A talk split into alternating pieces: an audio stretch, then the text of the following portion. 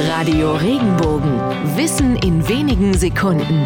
Alltagsfragen leicht erklärt. Warum brauchen wir zum Kochen eine Prise Salz?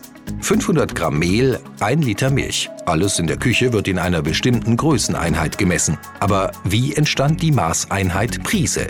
Die hatte ursprünglich wenig mit Kochen zu tun, dafür umso mehr mit Piraten.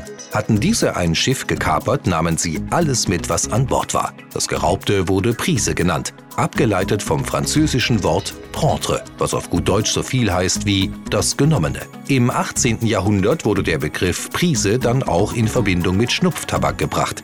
Prise bedeutete so viel, wie man mit zwei Fingern nehmen kann und diese Bedeutung hat sich schließlich auch in der Küche durchgesetzt. Eine Prise ist genau die Menge Salz, die Sie mit zwei Fingern nehmen können.